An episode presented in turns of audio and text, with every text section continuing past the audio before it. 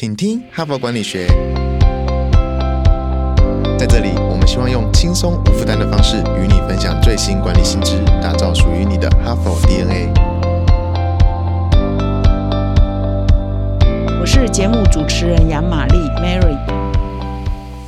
各位听众，大家好，欢迎来到今天的《请听哈佛管理学》。那大家熬啊熬啊熬到今天已经 二零二四年一月三号开工哦，第二天了哈。所以呢，昨天是第一天，肯定最难熬。今天已经是第二天了哈。所以今天再熬过去呢，明天后天哈，很快的第一周的上班日就过了哈。也在这里预祝各位听众有好的开始。二零二四年呢是非常快乐与丰收的一年哈。那么在开年的第一周，我们选的主题呢？是刚刚过去的二零二三年十二月号最后一个月的杂志月刊的封面故事。当然，你到我们的数位版看，选这个杂志啊，也可以选到二零二三年十二月号的这一个封面故事。那这个封面故事呢，我真的觉得很喜欢。那也觉得呢，这个主题呢是大家都要懂的啊。那这一期的主题是说故事推动大变革。那为什么我会喜欢这个主题呢？因为我们一直在写稿的，像我们要说话的哈，会不会说故事啊？就关系很重大。如果我会说故事的人，他的文字啊，或者他的演讲、他的演说呢，他的说话内容也会比较吸引听众或者吸引读者的注意。所以说故事的能力呢，其实上是在各个领域啊，各个不管 domain 哈都很需要的啊。那现在我们流行说，嗯，AI 不会取代人，但是会懂 AI 的人，会用 AI 的人会取代不会用 AI 的人。同样的道理啊，就是同样你们两个技能都差不多哦，比如 RD 的。研发能力都差不多啊，一些的这个专业的技能都差不多，但是一个人很会说故事，跟一个哈真的都还蛮恭维，不太会表达人，诶，那真的是他的分量哈或说服力跟影响力就是差很多。所以呢，就在这里呢，就建议各位听众培养说故事的能力哈，绝对是你啊迈向成功一个非常重要的关键啊。那么除了说推动变革需要会说故事，其实也越来越多人理解到说，一个领导人、一个主管，你要让你的员工跟着你跑的话，你会说故事哦，推动他们的、激励他们的这个能力呢，也觉得是领导一个非常重要的关键哈。所以在这里呢，推荐给各位听众啊，二零二四年你必修的一堂课就是提升你说故事的能力。那么今天呢，我就来分享本周第三篇文章哦，怎么样说好故事？那这篇文章的标题是说。故事的能力决定领导的成败哦，我们来听听看这篇文章，这位作者谈的重点有哪些？哈佛领导者学程经历十期好评不断，全新改版再进化，更全方位的认知拓展，更深刻的思辨交锋，更真挚的共学情谊，都在 HBR 领导者学程二点零。深究十二个不同决策关键难题，大力强化你的决策系统，提高你的决策胜率。如果你也想体验源自于哈佛商学院的个案系统训练，与五十位以上的企业关键精英共同拆解各种困境，强强联手找到路径与解方。席次进入最后倒数，立即点击说明栏链接，抢占席次早鸟七五折优惠。那么今天要分享的这一篇文章标题是“说故事能力决定领导成败”。那么这一篇文章的作者呢，叫格雷格史东啊，Greg Stone 啊，他是史东沟通公司的总裁。换句话说，这家公司是他创的嘛，哈，所以用史东为名。那他也曾经做过媒体的顾问，也担任过记者，哈。那他在这个如何用故事力塑造品牌这一方面呢，是专家的。所以也在《哈佛商业评论》上有一些文章谈到如何说故事，如何说好故事。说故事应该要具备哪些元素啊？那么今天我分享的是他的一篇文章，就说：哎，说故事啊，可以来决定你领导啊是成功或失败，是不是可以变成一个更好的领导人？那他就说了，比如说他是一个记者出身嘛，也当过媒体的顾问，那现在是一个沟通公司的创办人总裁，所以他长期呢都是在呃写作，长期是在演讲。那他已经写了数十篇文章，而且他也一共出了四本书。他的嗯浓缩的经验就是说，哎，说故事呢，如果是用在企业的话，是帮助企业哈迈向成功领导一个非常重要的一个技能哈。你要善用这个说故事的技能，你就可以做一个比较成功的领导者。事实上，这个主题哈，这个讯息其实跟我昨天分享的，也就是二零二三年十二月号说故事来推动大变革哈，也一脉相承啊。理念是呃类似，就是你如果是一个主管啊，你要激励你的员工，你就是要用说故事的技巧，才有办法有效的激励你的员工啊。所以他这边呢，就是呃浓缩了五个特点哈，就是他呃有这么多的经验，跟企业互动的经验，自己也写书，自己也演讲哈，他浓缩了五。五点哈，说故事有效果的说故事的方法，尤其呢这边是用在做企业领导人，你在推动组织的发展跟变革的时候是非常管用的哈。所以这篇文章一共提出了五个重点哈。那也蛮有趣的是，他也举他的一个顾客为例了哈。那这一家顾客呢是一家大型的企业，那他就举说这一家大型的企业也是他的顾客，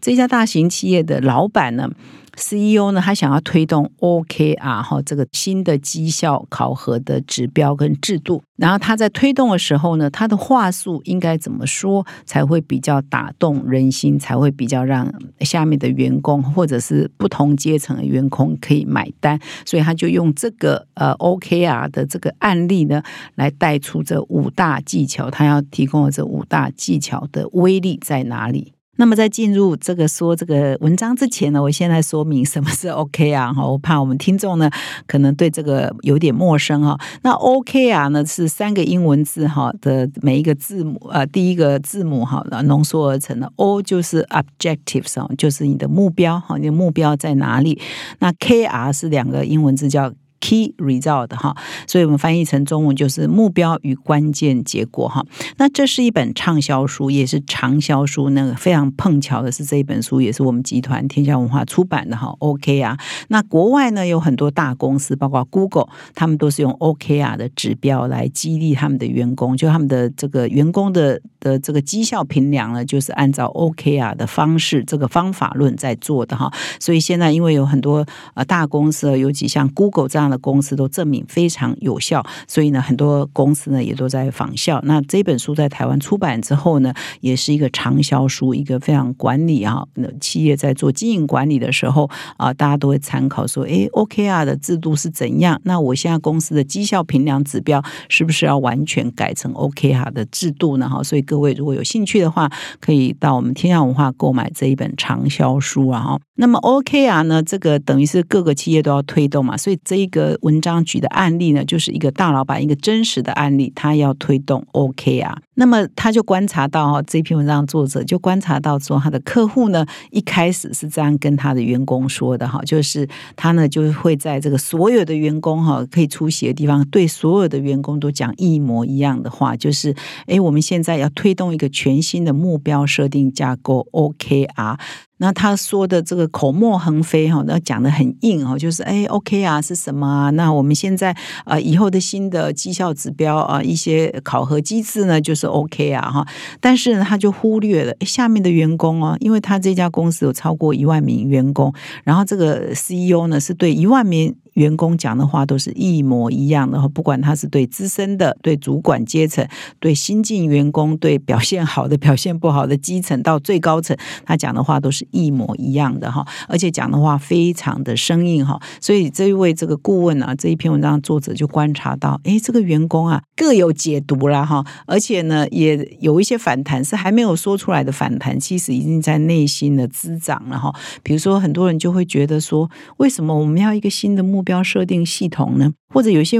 员工会觉得说：“哎，我原来的绩效评估按照旧的制度都是很棒的。那如果这个导入这个新的制度，到底他在玩什么？会不会影响到我原来的绩效的评估的标准呢？我原来会不会从很棒变成用新的制度之后就变成不棒了呢？那我还要往上爬，那会不会影响到我的升迁呢？所以呢，他还没有激励民心哦，就造成很多的疑虑、很多的困惑，而且大家呢，你知道，人多的地方是非。”多哈，所以他就会八卦说嚼舌啊，哈，所以就引起了很多的反弹，很多一些不必要的一些误解跟八卦了哈。所以呢，他就呃这篇文章就提到说，你要在推动领引导，尤其是你要推动一个新的制度、一个新的变革的时候，你要针对不同的人。说不同的话哈，这是他的讲的说故事的第一个特点。尤其我们用在这个组织的管理、跟领导、跟变革的时候，谈到了一个重点，就是针对特定的族群要说不同的话哈。所以他这边就提到，所以他开始辅导这个客户之后，就请他改变说话的方式。呃，同时呢，针对不同的 T A 啊族群啊，比如说你是高阶主管，你是基层员工，你的话术就要不一样哈，而且要呃解决他们的疑疑虑啊，比如他们觉得，哎，这会不会对升迁啊，对我以后的这个考评产生很具体的改变？比如说导入新制度之后，会不会以前绩优就变成不优哈？那以前不优的就变绩优哈？会不会产生这种很大的反差？所以他们都会有这样的问题。所以你第一个啊，说故事推动变革，重点就是你要跟不同人用不同的话术来架构你论述的内容哈，千万不要所有人都讲一模一样，而且要避免陈腔烂掉，避免讲的太生硬了哈。所以一开始他这个顾客讲的就是开始说我们要以后要导入 OK 啊，那直接进入 OK 啊。到底是什么哈？这样的效果是很差的。那么第二个重点呢？第一个重点就是要看人说人话，看鬼说鬼话，讲是中文的俚语就是这样的意思了哈。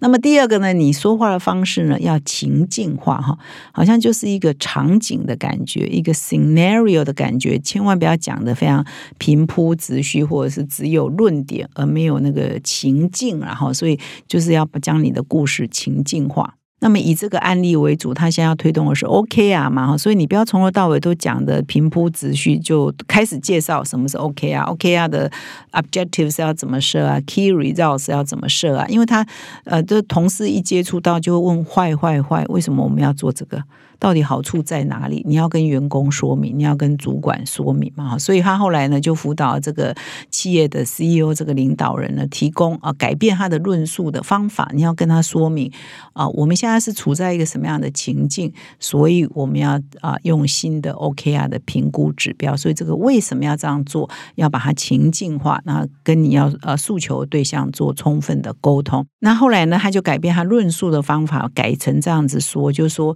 我们过。过去呢是一个纯工业制造的公司哈，就这一家公司的个案的背景了哈。那所以呢，过去都采用的指标哈，绩效评量的指标哈，跟我们的目标的指标都是用纯制造思维架构出来的。可是这几年，我们公司已经转型为一个软体的公司，一个数位的公司，所以传统的工业制造的管理的方式呢，已经没有办法符合我们现在的需求了。所以我们过去五年内呢，也投。的各项的数位转型的专案，来提升我们的数位的能力。所以经过的五年的这个努力之后，我们现在要进入下一个阶段，就是让让我们的绩效评量的方法啊跟结构要符合过去五年来我们数位转型的的能力的变迁哈。所以我们要在这样的情境下呢，来推动 OK 啊。所以它是有个背景的，是有一个情境的哈。它必须要跟员工做适当的说明。那慢慢进阶喽，第一个。你要不同的人说不同的话。第二个是你的故事要情境化，到第三个你的故事要人性化哈，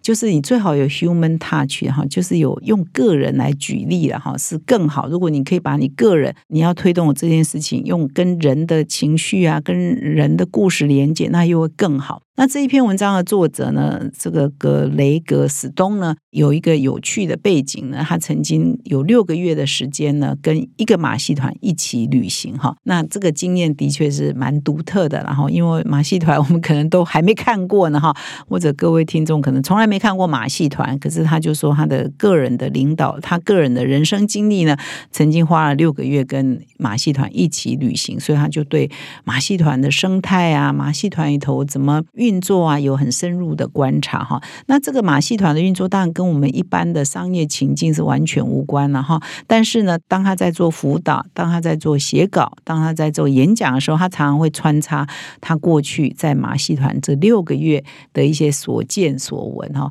那这些所见所闻呢，常常都有发人深省哈，能够引人或者是让人家大家哈哈大笑，因为可能那边发生的事情都是我们一般人接触不到的嘛。所以当你用这些你在马戏团的一些经历呢，用在经营管理上，你要会转化，那常常都会很成功的啊，吸引人的注意哈。所以像这个作者呢，他就常常用马戏团故事来吸引他的读者跟他的听众的注意。那么他也发现说，诶，这个在这一家他的客户推动 OKR 的高阶主管当中，有一个人呢，事实上也有一个特殊的喜好，他就是喜欢高空跳伞。他经常呢有空的时候呢，就会去参加这个高空跳伞的这个呃冒险运动哈。比如说从一万两千英尺的高空踏出舱门，然后往下跳哈，这种是有一点危险哈，但是呢，他很乐在其中。所以他也鼓励这个高阶主管，你在讲故事的时候，你可以善用你的人生体验，尤其是你的独特的人生体验，其他人很少有人生体验，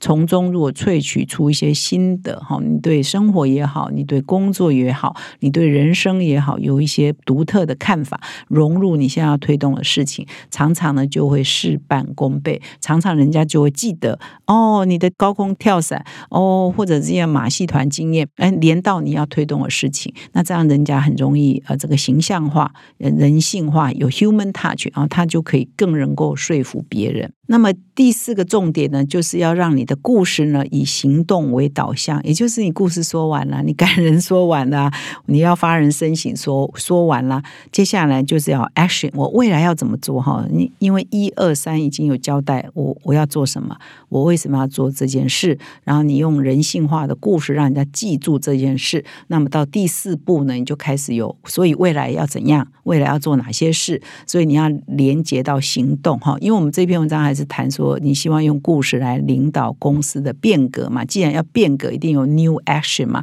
我未来要做事嘛？所以不要忽略了这个哈。所以呢，他这边也提到这个 OKR 的案例。那一开始呢，他的顾客呢跟他对话就会说：“哎，我就要来跟同事讲啊，哎，推动 OKR 之后就会改变我们的工作方式啊，会让我们更可以接近顾客啊，会重新定义公司的成功啊，哈，那就讲的就会变成非常的抽象。”那非常的陈腔滥调哦，非常讲的等于没有讲哈，讲这些话就是很空洞的话了哈。所以经过他的辅导之后呢，这个客户可以跟员工讲的就越来越具体，有具体的行动为导向了哈。比如说过去呢，这家公司呢还没导入 OKR 之前呢，是比如说做一个蛮长期的这个产品计划或者是发布计划，那就按部就班按照这个来做。但现在呢是以季为单位，每一季呢有一个查核日，那重新评估。估啊，他们在各项重要指标上的进度，然后重新啊再拟定啊下一季的方案哈。比如说，包括他们以这家公司为例，它重视指标包括顾客保留率啊、留客率、续留率、平均的订单的单价，